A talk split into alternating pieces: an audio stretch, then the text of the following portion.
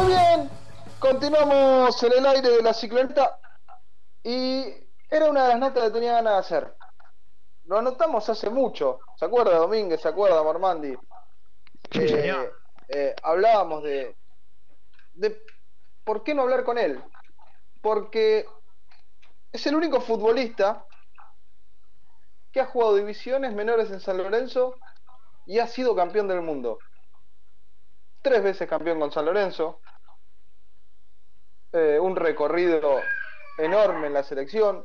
Dos mundiales. Uno lo ganó. Eh, y, y, teníamos ganas de hablar con él un ratito de fútbol. Porque aparte sé que le gusta la charla futbolera. Pero también hablar de sus años en San Lorenzo. ¿Cómo era ser juvenil en esas épocas? Bueno, le vamos a preguntar a Jorge Mario Holguín, que tan amablemente nos saluda. Hola Jorge, qué placer enorme saludarte en el aire de la cicloneta. ¿Cómo estás? ¿Qué tal? Buenas noches, muchachos. Agradecido por el llamado, muy amable. Bien, aquí estamos encerrados, como la gente grande tiene que estar. ¿Qué va a hacer? ¿Cómo se lleva? ¿Difícil? Y sí, no es fácil para, para mucha gente, qué sé yo. Pero bueno, hay que, hay que ponerle este, el corazón porque no es fácil lo que está pasando. Y bueno, como todos tenemos que poner un poquito de cada uno para, para llevar esto adelante y salir lo más rápido que se pueda. ¿no? ¿Y, ¿Y, vos, Jorge, eh, en qué te encontramos? ¿Qué, ¿Cuál es tu actividad actualmente? ¿Qué es lo que estás haciendo? Mira, yo estoy hace años trabajando de este, eh, en el curso de técnico que tiene el gremio de, mm. de técnico, ¿no? Este, hace hace bastantes años y, años y estoy este siguiendo en eso. Lo hago ahora más más rápido porque este, como estoy todo el día en la en la casa y, y, y, y tomo la, la computadora y, es más fácil porque bueno es algo para distraerse también.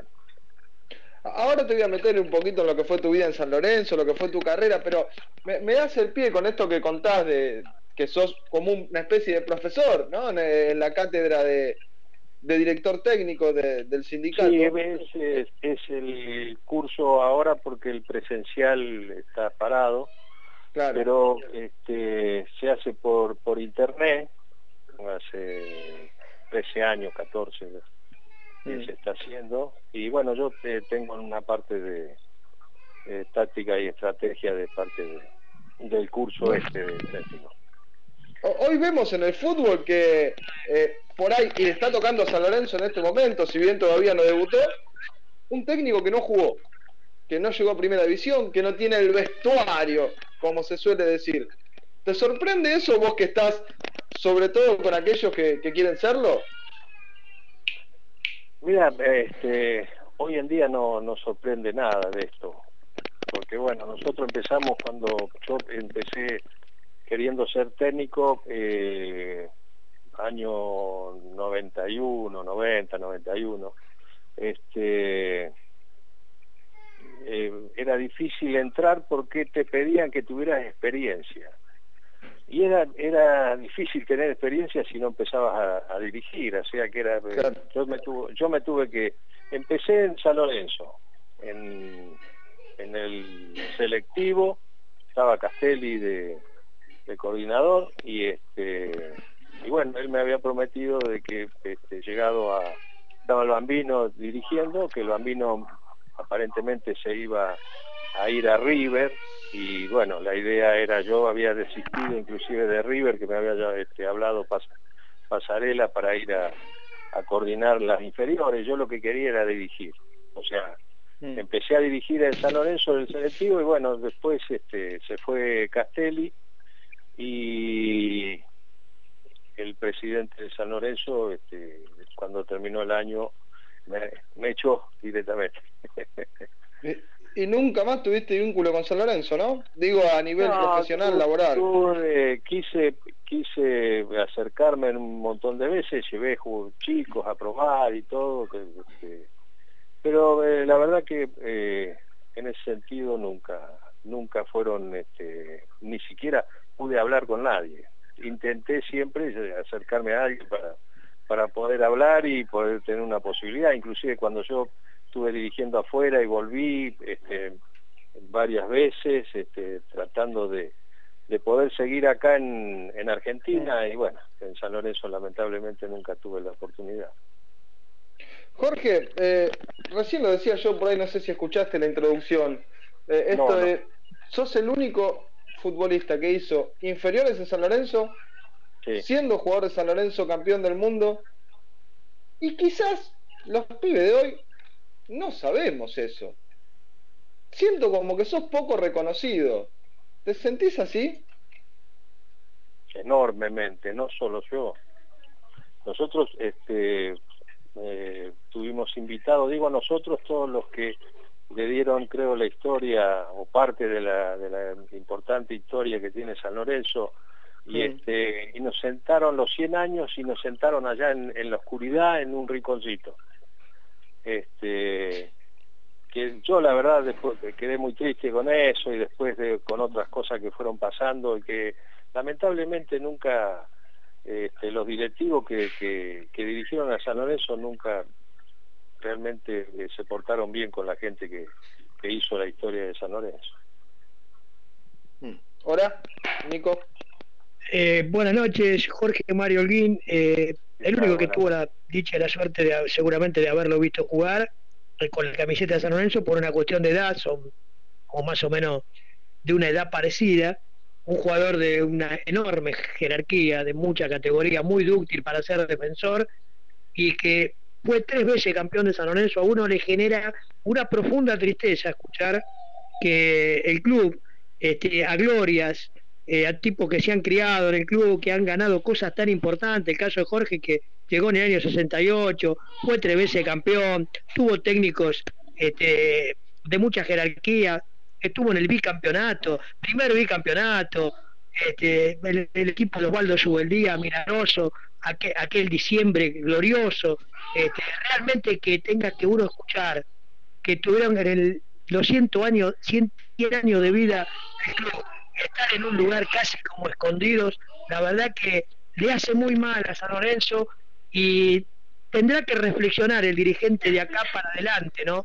Porque una vez me tocó también hacerle una nota a Cacho Heredia y en un lugar de la, del nuevo gasómetro quiso pasar y no lo dejaron entrar porque no lo conocían.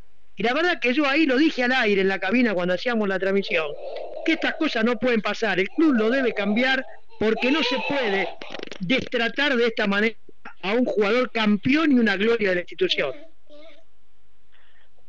Eh, sí, yo lo hablé con Cachi y con, otros este, ex compañeros que tuvimos la oportunidad de, este, jugar en San Lorenzo y, haber salido campeón y eso que este, nosotros lo llevamos con mucho orgullo porque, a ver, eh, yo viví eh, a siete cuadras de, una pensión cuando llegué a, San Lorenzo y me pasaba todo el día en, San Lorenzo. Para mí era mi casa, porque no tenía otra cosa. Yo tenía 15 años cuando llegué y, este, y, no tenía ningún lugar para ir y la edad que tenía no podía irme a otro lugar que, sea, que no sea el club. Para mí era otra casa más. Para mí era mi segunda casa y así lo tuve por muchísimos años. O sea, siempre peleábamos este, en, diferentes momentos que estuvo el fútbol argentino, peleábamos siempre por San Lorenzo. Lamentablemente lo que nunca acompañaron este, el sacrificio que, hacíamos todos en la forma de vivir, en la forma de, intentar llegar a ser jugador profesional, eh, este, nunca acompañaron los dirigentes, lamentablemente. Fue, fue este, siempre muy mal de, muy malo a, malo, no ni regular creo que eran los, distintos dirigentes que tuvieron durante su tiempo de, de gloria y su tiempo después de fracaso que no pudieron ni siquiera manejar nada. Este, yo viví el, comienzo de todo eso y, otro, y otros momentos que, que fueron terribles para San Lorenzo y que la verdad la manejaron muy mal. Jorge, y cuando volvés, cuando volvés a ser campeón del mundo eh, a, San Lorenzo, ¿ahí sí. se te reconoce? ¿Cómo fue eso? La vuelta a jugar en San Lorenzo después de, obtener la Copa del Mundo. Mira, eh, la verdad que la gente bien, el club nada. me dieron una medallita así, chiquitita, hago como si lo viera por teléfono, una medallita, este, y la verdad que el, reconocimiento, nada. No, no. Pero sí, bueno, la gente, indudablemente, como siempre, este, acompaña la, este, a los jugadores. Pero el, el club, como dije antes, el club lamentablemente no. ¿Y, cómo era en tu época ser un futbolista de pensión?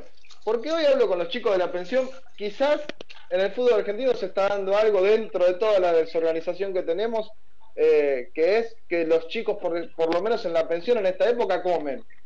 Que antes no pasaba hace unos años por ahí cuando uno había arrancado en el periodismo. Pero en tu época, ¿cómo era? ¿Era difícil vivir en una pensión?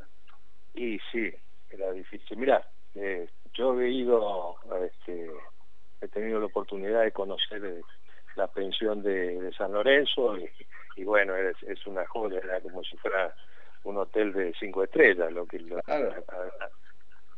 comparando la, lo que era la pensión en aquel momento. Pues mira, la pieza que este, yo vivía eran éramos cinco adentro con una mesa grande este, y los y los viernes llegaban tres o cuatro, eh, cuatro chicos este, que los tiraban en los costados de las camas, bueno, todo abajo la mesa, para jugar el día sábado, después se iba. Pero bueno, así vivíamos permanentemente, eh, tanto con, con, jugadores como Figueroa, que eh, estaba con nosotros en ese momento ahí, era jugador de tercera, había dos o tres, después unos de quinta. Yo era el más chico de todos, yo tenía edad de, séptima, jugaba en séptima en ese entonces y este y bueno eh, no era fácil los fines de semana no había no había comida así que había que este, buscar la manera de, comer algo o, trabajar cosa que tuve que después buscar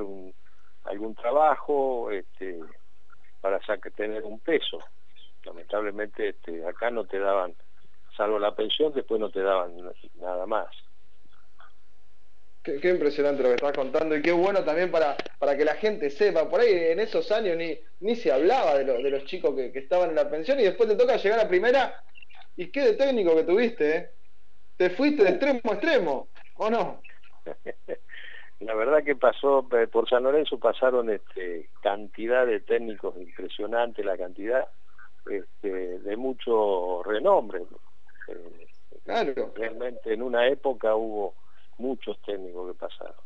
Y, este, y bueno, uno, uno tuvo la, la, oportunidad de, de, conocer eh, muchas cosas que en, la medida de que uno tenía la idea después de seguir trabajando en fútbol y, y, este, y poder sacar de cosas del técnico que teníamos en, ese momento, bueno, en algunos sacamos y en otros no, eran de época distinta, no se trabajaba tanto en, la cancha, se, se, hablaba más este, y, se ponía al, jugador en el puesto donde jugaba y bueno, ahí arreglate y, y hacer lo que, lo que puedas en el, en el puesto ese o lo mejor que puedas.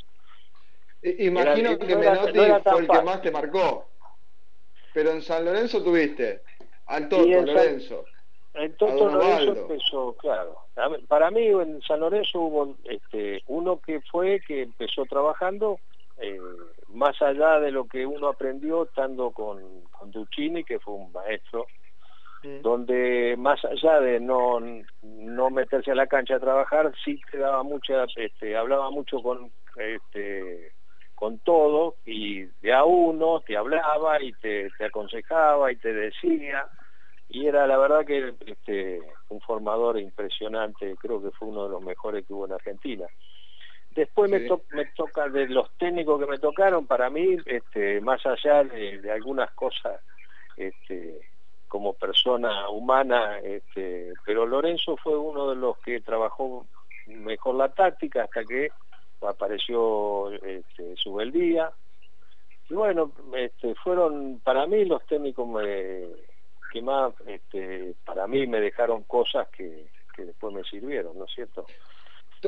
Tuviste a Subeldía, también tuviste a Menotti, y de los dos se dice, cada uno en su palo, si se quiere, que fueron unos adelantados.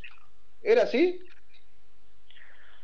Eh, mirá, eh, eran, era gente que te marcaba y te dejaban cosas importantes que te decían cosas. Para mí sí, eh, o sea, Subeldía eh, era una persona que más allá de todo lo que se habló o que se habla todavía, que se va a seguir hablando de la historia de lo que era Subeldía como técnico, para mí era cuando llegó al club, este, demostró totalmente una cosa diferente a lo que se hablaba.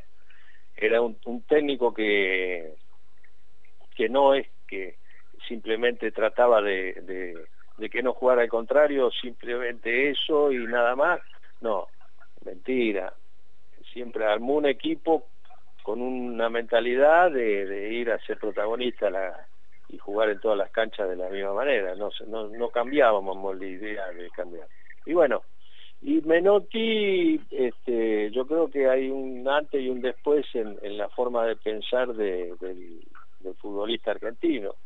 era un, técnico que, imagínate, juega con tres, cuatro delanteros, era difícil encontrar acá, este, salvo cuando empezaba el fútbol, pero jugaban de, una manera diferente en, un nivel donde eh, había palabras como hay que este, ocupar los espacios, no había que este, seguir hombre a hombre, sino ocupar espacio, tratar de juntarse, jugar, siempre era, y la idea fundamental de ser protagonista en todos los partidos, más allá de, cómo jugar al contrario, siempre uno miraba para adentro, o sea, miraba el equipo que, estaba formando y de qué manera se jugaba, y eso era fundamental para darte la, tranquilidad y saber de que vos tenías el apoyo de un técnico que si vos jugabas bien y, y cumplía cosas como palabras como el que decía,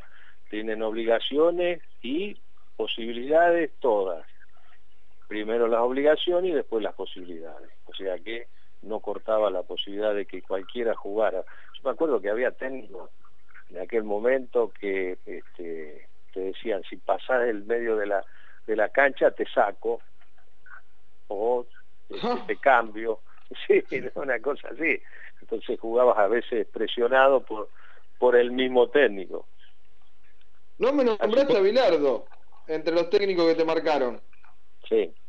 No, no te marcó. para mí no, para mí es de, lo que dije yo, que este eh, muchos, a ver, ¿qué pasa? Cuando uno empieza a dirigir, después que lo han dirigido, gente, eh, otros técnicos, como el caso de, de Subeldía con Bilardo, yo creo que el, que dirigió después lo primero que este, se dice eh, es, bueno, aprendió de, de Subeldía. Yo creo de que Subeldía en, en el momento que este, cuando dirigió estudiantes tenía un gran equipo, jugaban bien al fútbol. Yo vi la, la, la final cuando jugó con San Lorenzo y jugaban bien, tenían muy buenos jugadores. Bilardo nunca, nunca jugó al fútbol. En realidad siempre trató de que no jugara al contrario. Una idea este, fundamental de él era no dejar que el, contrario jugara de cualquier manera. Y eso no tenía nada que ver con lo que yo vi o lo que hicimos con nosotros con su día y lo que él vi que había hecho con estudiantes, ¿no es cierto? Entonces, este, a mí cuando me preguntan, y sí, bueno, está bien, ganó, pero ganó con un plantel que jugó al fútbol. En San Lorenzo, ¿Cómo fue? En San Lorenzo no dejó nada. Hmm. Eh, ¿Hora? Sí. No, decía, eh, ¿cómo fue aquel momento donde San Lorenzo se queda sin estadio? Donde cierra el estadio de San Lorenzo. ¿Cómo lo vivieron? No, yo no estaba Claro, reciente había sido, pero por eso te digo, vos reciente fuiste, hacía poquito. ¿Cómo lo viviste desde afuera? Alguien que se había criado en el club, prácticamente, futbolísticamente hablando. Mira, el, el tema, esto es como que te lleguen a tu casa y te saquen la casa, te dejen afuera, en la calle.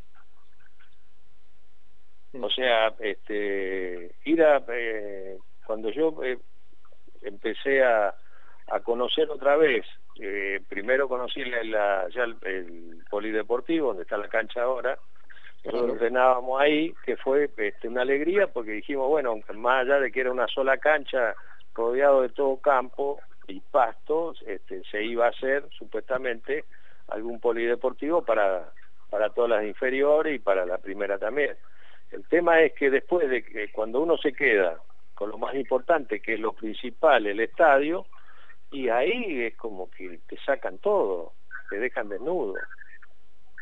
Pero este, más allá de, uno sentirse mal por los años que uno que había vivido ahí, este, lo más este, llamativo era que eh, mucha gente que estuvo, como dije antes, mucha gente que estuvo dirigiendo San Lorenzo, nunca tuvo, el, creo que nunca tuvo la voluntad ni, ni, ni, sabía cómo salir de eso.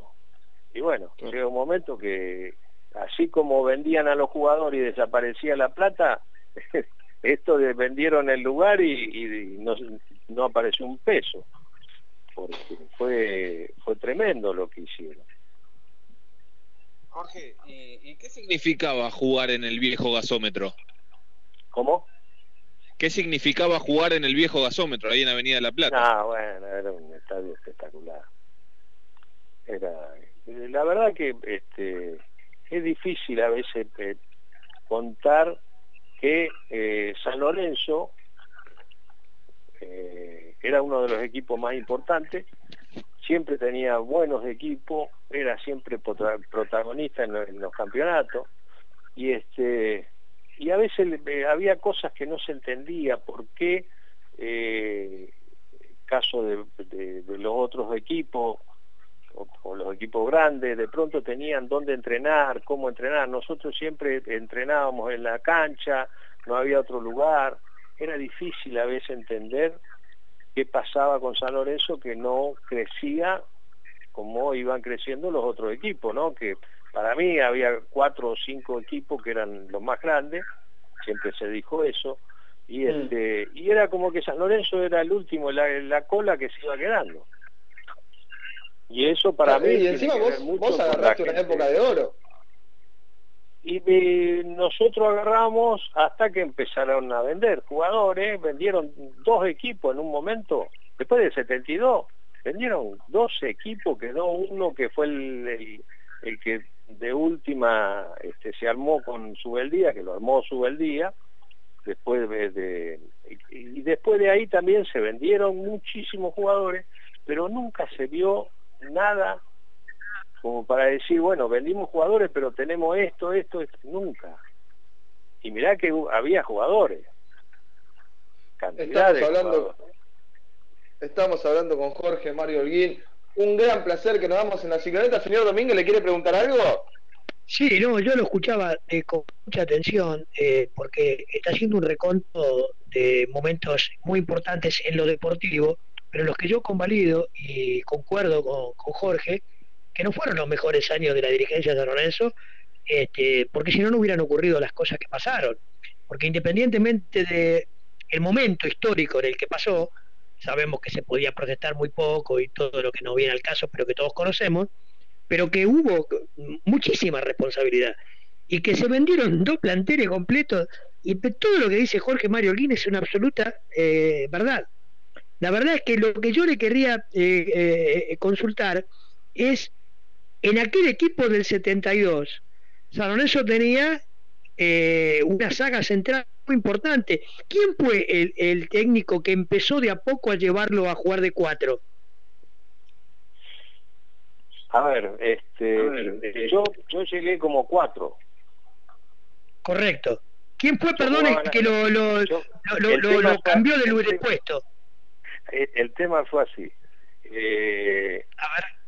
Yo estaba jugando en, quinta, creo que era, y en aquel tiempo todavía había eh, reserva.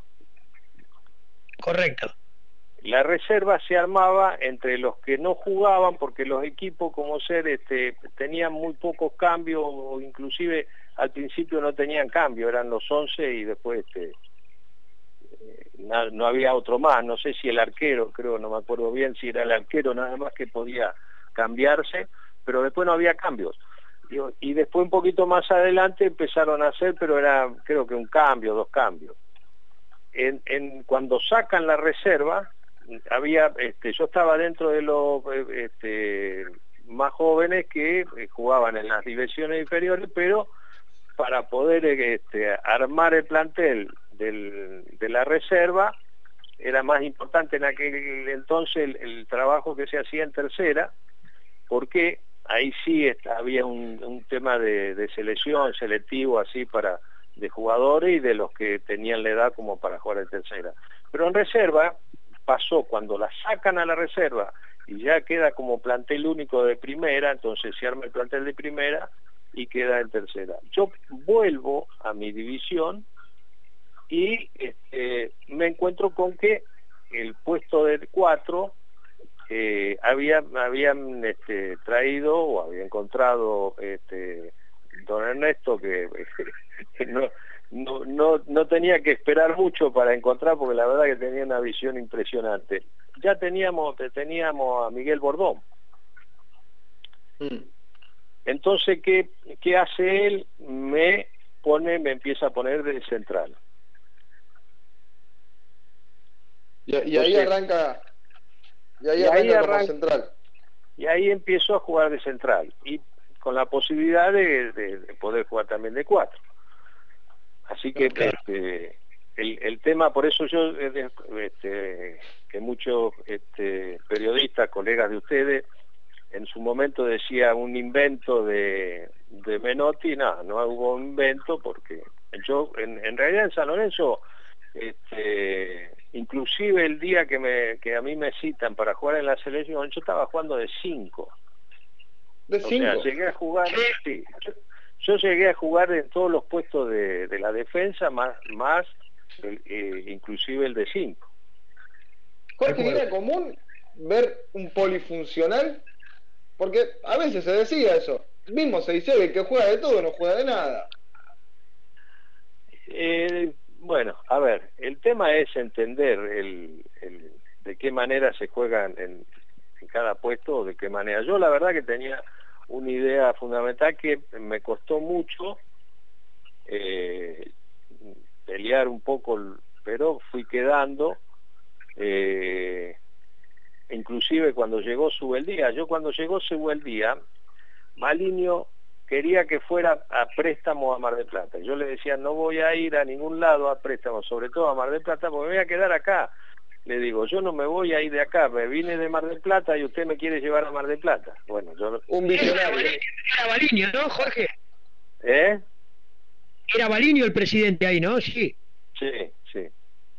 Y este y este, como él creo que tenía una amistad con el presidente de San Lorenzo, le había prometido de que, yo iba a ir a Mar del Plata. Y yo le dije que no. Entonces él me decía de que no iba a jugar porque el técnico dice no lo va a tener en cuenta. Y bueno, ahí hicimos una gira eh, por Europa, tuvimos 45 días en pretemporada y todo. Bueno, este, día me pone de tres. Mm y este inclusive jugando en Europa de tres hubo un, par de equipos el Hércules de Alicante y no me acuerdo qué otro equipo cómo era que se llamaba. Bueno todo equipo que me habían pedido para este, ir a jugar allá lo, para comprarme qué sé yo. Resulta que de echarme o, o mandarme a, a, Mar del Plata el Baliño después no quería saber nada. Jorge, después contaste que cuando te retiraste, llegaste a estar eh, en el selectivo de San Lorenzo. ¿Quién te echa? Eh, Miele. O sea, y nunca más pudiste volver al club. No. Qué bravo eso, ¿eh? ustedes, eh, no, no, sé que uno de ustedes estaba contando de que no no pudieron, no podía entrar uno, un jugador conocido. Cacho, Cacho Heredia le pasó. Pero igual ahí, perdóneme, yo lo voy a decir, lo digo siempre. Los chicos que están en los controles muchas veces no tienen la culpa. Aquí hay que hacer una credencial a cada gloria del club que la pueda presentar en una puerta. A ver, yo este, eh, fui con el carnet, que es un carnet que nos habían dado, y este para entrar al club y no me dejaban entrar. Porque este, no sabía, hasta que eh, me ve un muchacho que eh, todavía en ese momento estaba, que era del tiempo de, de cuando yo este, estaba en San Lorenzo, y mm. me le dice, ¿vos sabés quién es él? Dice, ¿y vos no lo dejás entrar? Ah, eh, es increíble. ¿Estás enojado con San Lorenzo, Jorge? ¿Eh? ¿Estás enojado con San Lorenzo? No, no. No, en el fútbol, a ver, uno aprende cosas que con los años uno se enoja en el momento porque, bueno, como todo. Eh, a ver, este es lo mismo que uno eh, lo retan los padres en la casa, se enoja con los padres, pero no se va de la casa. Yo, por suerte, este, soy un agradecido porque para mí, eh, más allá de que yo debuté en primera en, Mar del Plata cuando era muy chico, este, al, otro año vengo a San Lorenzo y me da la oportunidad de, empezar a ser un jugador de fútbol como uno ya ha soñado y la posibilidad es poder llegar a jugar en primera. A ver, el club que me dio todo todas esas posibilidades fue San Lorenzo y la verdad este, uno a esta altura me voy encontrando con algunos muchachos que estuvimos en el caso de Pacini, de Maletti, de, de, Pucci Sánchez, todos este, pibes que, que teníamos la misma edad, éramos un grupo, una, una categoría que inclusive salió eh, creo que dos o tres veces campeona, este, y disfrutar todo lo que uno pasó ahí, disfrutar estar con gente que, que te llevaba a tu casa a comer, este, sabiendo de que lo que pasaba en las pensiones y todo eso, eso es difícil de olvidar, porque eso es como eh, salir de tu casa y decir, bueno, ya me olvidé de mi casa. Este, nada, no se, no se puede olvidar. Yo no, me puedo olvidar nunca. No me voy a enojar con San Lorenzo porque eh, no tiene nada que ver San Lorenzo. Para mí lo que tiene que ver son la gente que lo maneja, que es otra cosa. Jorge, justo le iba a preguntar. ¿Qué le pasa por la cabeza a usted o por el corazón cuando ve jugar a San Lorenzo? Mira, yo uno de las de, la, de lo que siempre dije, este, para mí los colores más lindos que yo vi son los de San Lorenzo. Y nunca me canso de, decirlo. A veces que fui a jugar contra este, el Barcelona, que jugamos contra el, la Gamper, inclusive con San Lorenzo, este, qué sé yo, para mí yo veía las camisetas y la más linda para mí era siempre fue la de San Lorenzo. No, no, no había otra, no, no había otra. Y bueno, eh, me, dolió muchísimo el tema de este, cuando después empezaron a correr la bolilla de que más allá de que este, yo me fui por una cuestión de que nosotros nos debían seis meses. Nosotros antes no no es que con un, año que vos jugás en primera ya te, no tenés ningún problema. Nosotros vivíamos el día a día como cualquier trabajador y vivíamos con lo que nos daban porque todavía no se ganaba tanto. Y que te de, y que te deban este seis meses de sueldo no es fácil convivir. No, aparte no, hay por qué. No, no había forma de, y la única forma que esa fue la época cuando llega Bilardo este en principio habíamos hablado todo el plantel de que íbamos a hablar con la gente porque ya ya habíamos tenido varias reuniones con la gente de San Lorenzo y no, no había un peso. Entonces no, este, no te daban ninguna ninguna salida ni ninguna solución. Entonces este, lo que eh, la única posibilidad que teníamos era este, quedar libre o, que nos paguen. Entonces no sabemos, nosotros no sabíamos lo que pasaba adentro. Más allá de que después no empezaron a contar es una práctica que, en San Lorenzo moderno también pasa. Por ahí quizás hoy no tanto, pero siempre la culpa es del jugador. Y muchas veces no es así, aunque a veces tengan la culpa los, futbolistas, ¿eh? pero siempre se le echa la culpa al jugador. No sé por qué. Eh, Jorge, te quiero preguntar, ¿qué te genera la vuelta a Boedo? ¿Qué te genera San Lorenzo nuevamente con las tierras en Avenida la Plata? ¿Qué te genera San Lorenzo proyectando nuevamente un estadio ahí? Mira, yo fui en, el, en la este, como es, eh, concentración que se hizo anunciando la vuelta y todo eso que se fue. Y, bueno, te toca, no, no, yo este, la verdad que, pero vos fijate que sigue habiendo cosas que no se entienden, que cuando se hace eso y vamos ahí al, al predio, otra, otra vez la gente que, que ganó los títulos, que le dio historia y todo, parado en un lugarcito allá, en un rinconcito, este, sin que le den trascendencia para nada. O sea, no, no, se entendía, no, la verdad que era muy difícil entender, sigue siendo lo mismo. Para mí no, hay algo que si no se cambia, este, acá no, no, va a cambiar nada, van a seguir teniendo problemas, no, solamente San Lorenzo, muchos clubes. Sí, Pero a mí me duele, mucho porque muchas veces no lo sabemos. yo sigo viendo desde afuera, sigo viendo lo, mismo. El club no crece por cosas que, o manejos que hacen este, el club. Son cosas... y a veces lo quieren arreglar con una plaqueta, una medalla, y esas cosas a veces no se arreglan. No se arreglan con esas cosas se arreglan con el respeto que tienen que tener a, todos los que de alguna manera este, le dieron lo, que es San Lorenzo. O sea, tener la posibilidad, aquel que, tuvo mucho tiempo, que, que, jugó en primera, que ganó títulos, que tuvo todas esas cosas, tenía que tener un lugar donde ir a ver los partidos, donde este, tengan la entrada y no tienen que andar buscando a alguien que lo deje entrar. Eh, hay muchas cosas que hay que tener en cuenta para que este, se transforme en lo que tiene que ser un equipo como San Lorenzo o un club como San Lorenzo, más que equipo. Jorge, y no lo digo porque estás vos al aire, esto lo digo siempre. ¿Cómo puede ser que un pibe que va a la cancha alguien que sigue el día a día de San Lorenzo, muchas veces no sepa que el único campeón del mundo que salió de inferiores fue el Guin.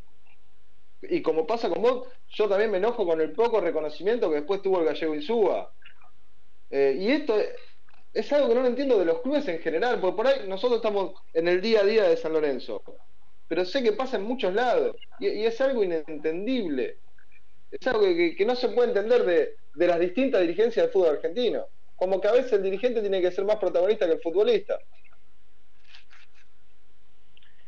Y es así, lamentablemente pasa. A ver, esto también pasa con la selección. Eh, ha pasado con la selección. Muchísimos años y reconocimiento nada.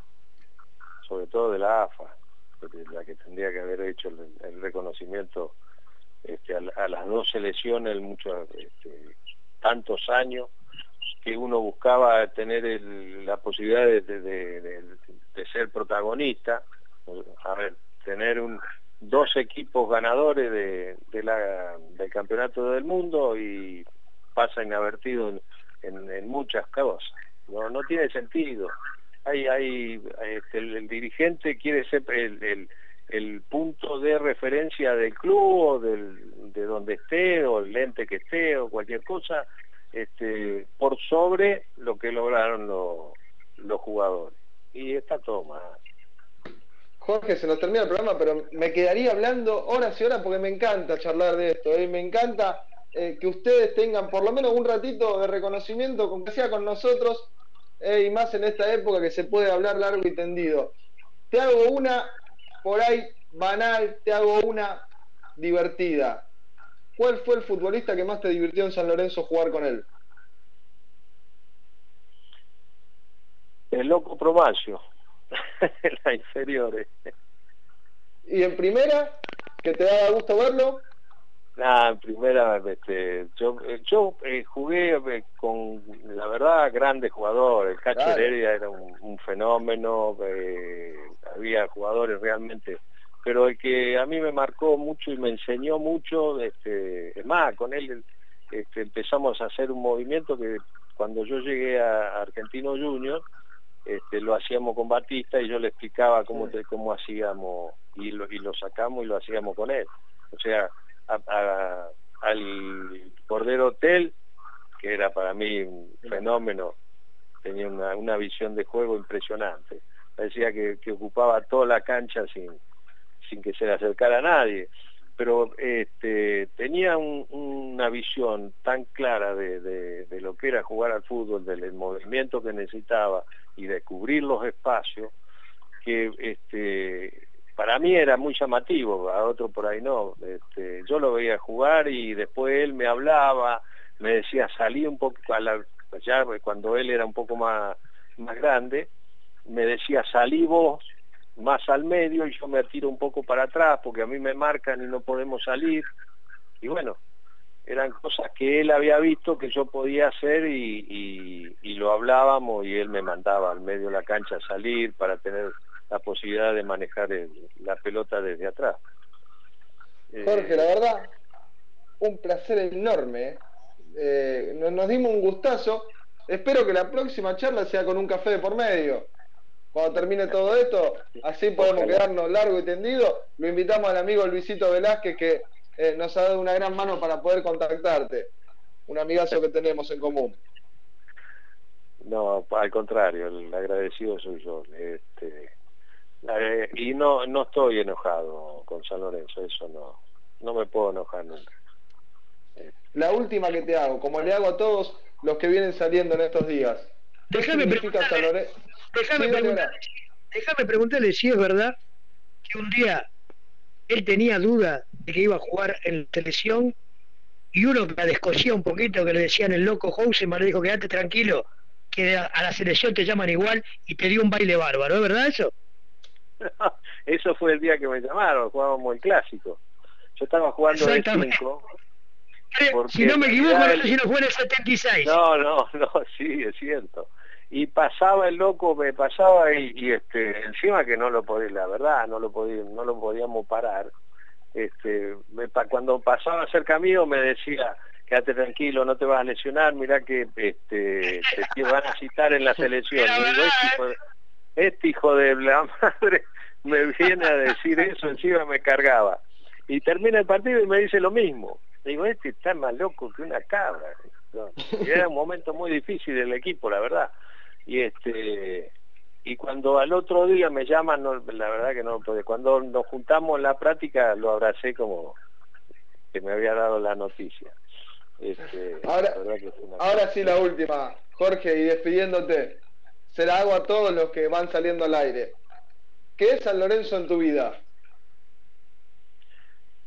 para mí es este sería como el, algo que, que, yo esperaba, una, una, un crecimiento como una, cuando vas a un colegio y aprender algo para tener este, la posibilidad de llegar a ser algo, a ser alguien. Bueno, yo cuando llegué a San Lorenzo para mí era este, iniciar mi sueño a ser jugador profesional. Y San Lorenzo me dio todo eso.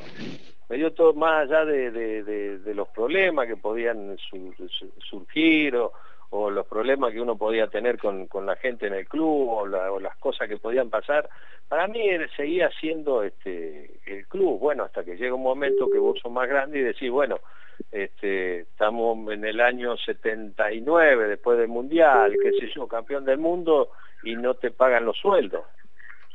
Entonces este, eh, me fui con, con mucha bronca por tener que irme, porque para mí era San Lorenzo era empezar y terminar ahí jugando al fútbol profesional.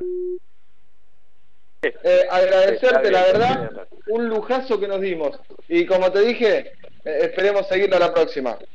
Bueno. Ojalá y, un abrazo muy grande. Gracias por el llamado, muchachos. No, gracias a vos por atendernos. Un, beso muy grande. Bueno, Domínguez, nos dimos un lujazo, ¿eh? Sí, señor. Bueno, ¿vieron que no es fácil ser hincha de San Lorenzo? ¿Vieron por qué es muy fácil salir del que sale campeón todos los años y el que gana todas las Libertadores? ¿Vieron por qué cuando yo les digo que San Lorenzo es la piedra en el zapato? ¿Se dieron cuenta por qué yo quería escucharla, esta nota, que me pareció que es histórica, ¿no? porque dio una reseña de todo lo que significó la vida institucional de San Lorenzo. Que si hubiera tenido dirigentes como tuvieron otras instituciones, mamita querida. Gracias, mi amigo. Luisito Velázquez por, por, la mano que nos dio. Un fenómeno. Y aparte, le voy a decir algo. No le voy a decir quién, ni mucho menos. Pero va a trabajar y me dijo que tiene una sorpresa para mí. Cuando me dijo el nombre, estén atentos, estén atentos. Si sale esa nota, más de uno, se le van a caer varias lágrimas. Bueno, bueno. Nico, Nico, placer, eh. placer eh. Perdón que nos quedamos con las, con las efemérides colgadas. No pasa nada, fue un placer escuchar a un campeón del mundo que nunca habla sobre San Lorenzo, así que eh, lo pateamos para la semana que viene. Nos vamos, nos encontramos. Gracias, Patito. Nos pasamos dos minutos. Nunca lo hacemos, que le pedimos mil disculpas. Gracias a todos por haber estado del otro lado. En un ratito, 23.30, estoy con Buscalia en Instagram, si quieren. ¿eh? Vamos. Gracias por acompañarnos siempre. Gracias por hacer a San Lorenzo grande por su historia pero inmenso por su gente que fue la que lo sostuvo hasta la fecha. Pero las penas por un rato me olvidé con vos.